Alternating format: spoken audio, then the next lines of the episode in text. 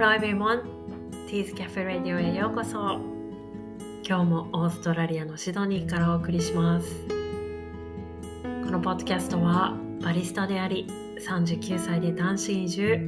現地での国際結婚を経てステップマザー4年生になる友がコーヒーを片手にリラックスした時間と空間をお届けします。皆さんいかがお過ごしでしょうか？えー、我が家はですね、9月にバスルームのリノベーションをするんですね。今週の頭に、えー、タイルだったりとか、あとは鏡とかね、シャワーヘッドとか、えー、そういったものを選びに行ってきたんですけれども、うんえガールズもね、少しずつ大きくなってきたので、今あるバスルームのね、隣の部屋3分の1ぐらいのスペースを使って en suite という形でねバスルームをもう一つ増設するというリノベーションになるんですけれどもね、えー、私にとっては一番エキサイティングなこと、えー、これがバスタブなんですけれどもねもう本当に嬉しい、うん、もうこちらに暮らしてですね何が一番日本のものでえー、恋しいですかというふうに聞かれたらもう湯船ですというふうにね即答できるぐらい私はお風呂を熱望していたわけなんですけれども今もあるっちゃあるんですよね、えー、シャワーの下についていて、えー、でも床から40センチぐらいの深さしかないんですよね。なのでこう寝そべるとなんとか入ることはできるんですけれども、えー、あまり居心地は良くないということでね。まあ、このお風呂を手に入れて、えー、まあ、その代わりに、うん、代わりと言いますか手放さなければねいけなくなってしまったものもあってあのアパートがねすごく古いんですよ。あの築100年以上っていうふうに聞いてるんですけれどももう外観からもうレンガをこう積んであるようなね古い外観で建物に入ってすぐある階段とかはですね天井が比較的高いっていうふうに言われるんですけれどもその天井にですね、えー、こう装飾が施されていたりとか、うんまあ、おそらくこうおそらくと言いますか絶対にですね、えー、たくさん改良改良をこう重ねてねずっと使ってきていると思うんですけれども、うん、古い部分をそのままねこう残してあるところもあってですね私はそれがとても気に入っているんですけれどもね、まあ、そのうちの一つがバスルームの床だったんですよ。あの白とネイビーブルーのね2色で2色のタイルでデザインしてあって、うん、あの白いタイル壁白いタイルの壁だったりとかあとは、えー、陶器の洗面台とかとねこうクラシックな感じですごく合っていてですね私はバスルームの床がお家の中で一番お気に入りの場所だったんですけれども今今回はこのリノベーションにあたってこの床とはねさよならをしなければいけないということになりました、まあ、とはいえうん、バスタブにはちょっとかなわないかなというのが、まあ、私の正直な気持ちでね、えー、お風呂を本当に楽しみにしています。バリスタのトレーニングコース始まってますね。えー、ゼロ期にエントリーしてくださった3名の方、もう本当にめきめきと上達されています。楽しんでね、クラスを受けてくださっているのがとても伝わってくるので、私も毎回こう楽しくてどんどんこう熱が入ってくるんですけれども。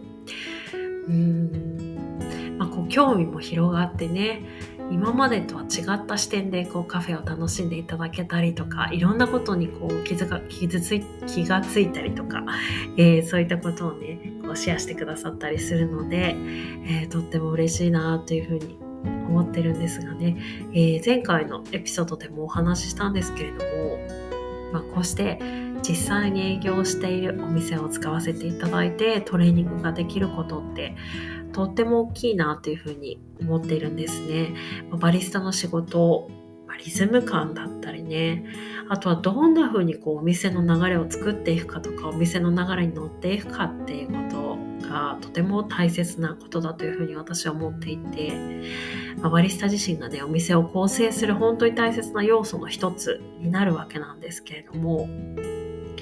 まだからねこの流れがイメージできるところで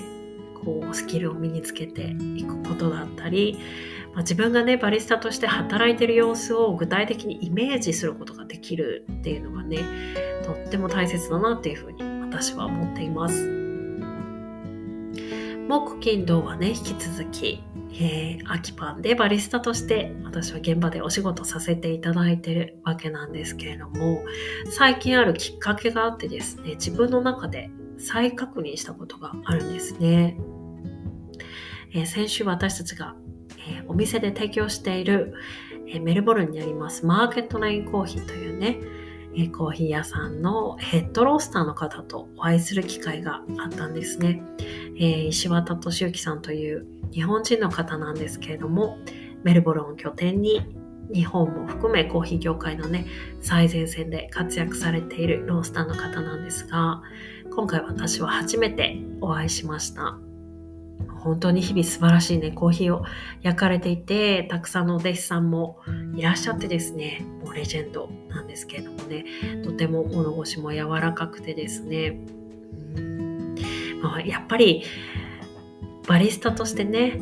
えー、ロースターさんだったり、こう生産者さんだったり、えー、という方々のこう思いかねこだわりとかねそういったものをこう引き継いでいって最終的にお客様に届ける、えー、カップの中にコーヒーを落とすっていう役割をね私たちバリスタになっているというふうに、えー、考えていてなのでねロースターさんに実際お会いしてお話しすることができる機会っていうのはね本当に貴重だったり素晴らしいことだなっていうふうに今回も思ったわけなんですけれどもまあ、ふとしたねきっかけで、うん、このクラスの話にもなったりとかあとはこう、えー、私は、えー、東京のどこでこで働いていましたとかね、えー、この方のもとで、えコーヒーを勉強しましたとかっていう話になった時にですねああそうなんですねということでまあ、ふっとそこで会話がやっぱりね緩んでこう広がっていって、えー、共通の知り合いが発覚したりとか懐かしいね。話で盛り上がったりしたんですけれどもね。やっぱり私にはこう業界から離れていったこうギャップのようなものがあるのでうん、まあ、そういった現実をねこう強く感じたということもあるんですけれどもね。うん。こうやっぱりねこうすごく真摯に真摯にコーヒーと日々日々向き合われていてその業界をね牽引されているような方にお会いして私が今回感じたこと改めて再確認したことはですね私はコーヒーの専門家ではないなっていうことなんですね。これはちょっとあのうんネガティブなニュアンスではなくてですね私はやっぱりその立ち位置がいいなっていうことなんですよね。おそらく私が追求したのはコーヒーそのものというよりもかっこよさだったりそのプロフェッショナリズムだったりあとはそこから派生するこうつながりとか空間そのものとかあとはそれらの経験ですねのようなところだったんだなということなんですけれども、まあ、もちろんエスプレッソもね奥深さをこう身を乗り出して語るほど私はこの仕事を始めてエスプレッソに魅了されたわけで、まあ、ポッドキャストでもね暑苦しいほどにこの話をしているなというふうに思うんですが、えー、最近知った言葉にコーヒーエンスージアストっていう言葉があってですね。エンスージアスト、日本語に訳すとコーヒー愛好家とかコーヒーラバーとかえー、なるわけなんですけれどもね、まあ、こっちの方がコーヒースペシャリストよりも自分にはしっくりくるなというふうに思っています。うん。えー、仕事となればねやっぱりしっかり味を見なければいけない場面もありますし、えー、うんそうですね。コーヒー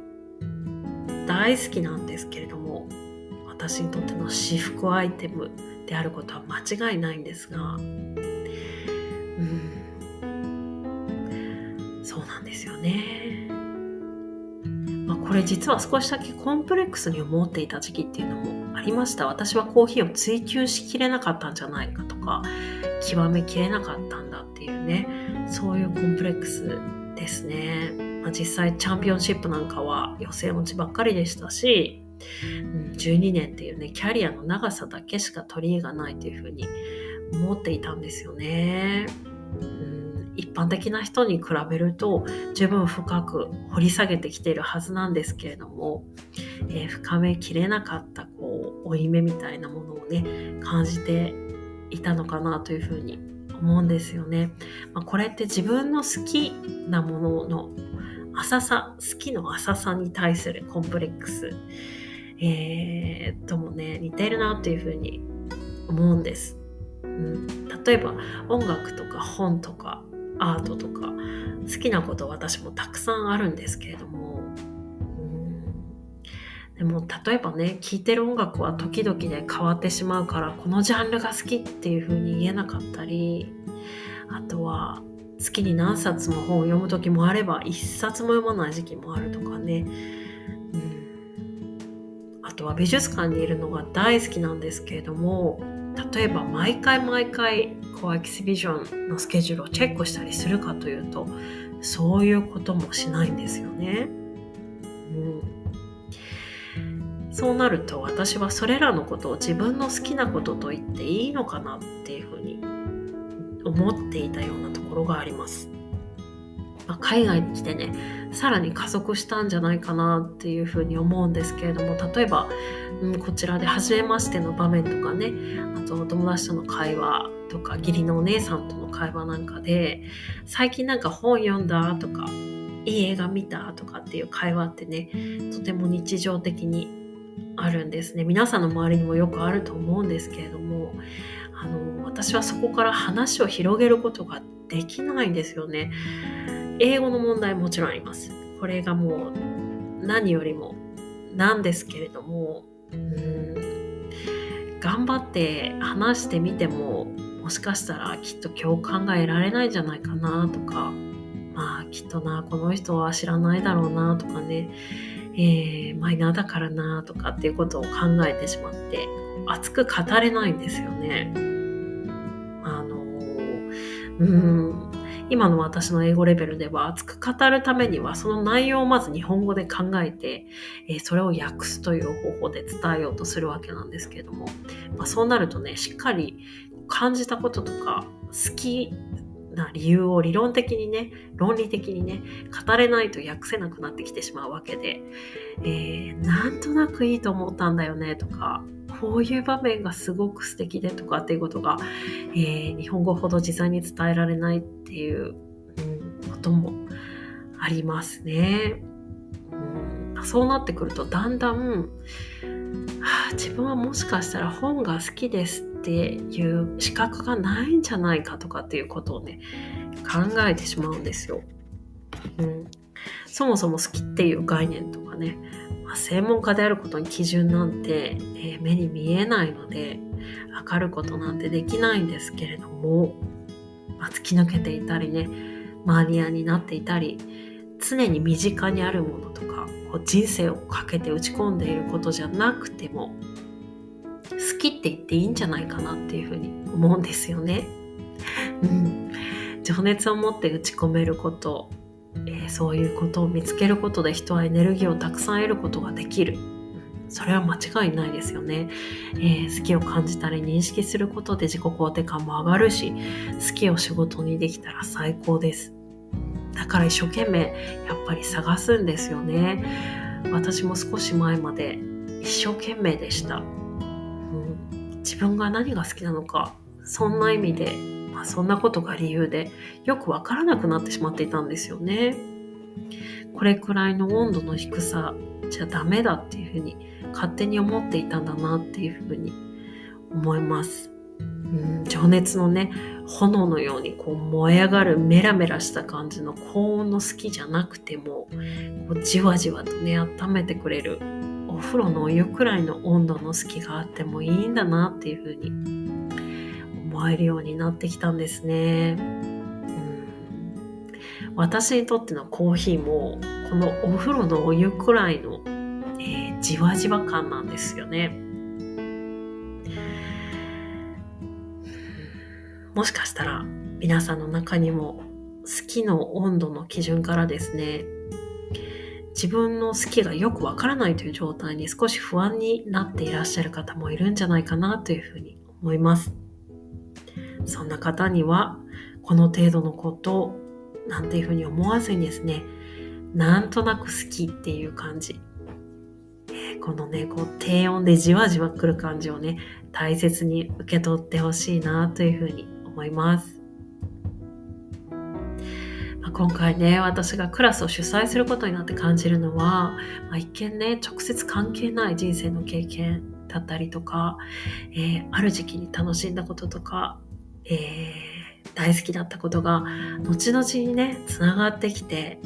少しずつでもうん、触れたことっていうのは自分の好きとしてしっかりこう刻まれてですね大切な価値観だったりとか自分の在り方っていうものにつながってきてるんだなっていうふうにね思います、えー、そして私のクラスは他にない唯一無二のねバリスタトレーニングコースになっていくと思っています。もちろんねバリスタになってえ、それこそコーヒーの専門家に、ね、なっていただく道筋っていうものをね作っていくこともできると思っています。でもそこにこだわらず、えー、受けてくださった方が何か少しね違った視線でカフェを楽しめるようになるとか、えー、瞬発的な集中力を得られる臨場感を感じていただいてゾクゾクとしてみたりとか、えー、少し新しい何かをね見つけられるきっかけを作っていければいいなというふうに思っています。それでは本日のコーヒーコートを紹介します Love is in the air and it smells like coffee 翻訳す必要もないと思いますがふっと好きなものをね見たり触ったり匂ったりすることって、えー、愛そのものだなというふうに思いますそれでは今日はこの辺で今日もあなたの生活のひとときに耳を傾けてくださってありがとうございました。ティーズキャフェレディオの公式 LINE へのご登録もお忘れなく、Spotify のプロフィール欄からご確認いただけます。Have a wonderful day. See ya!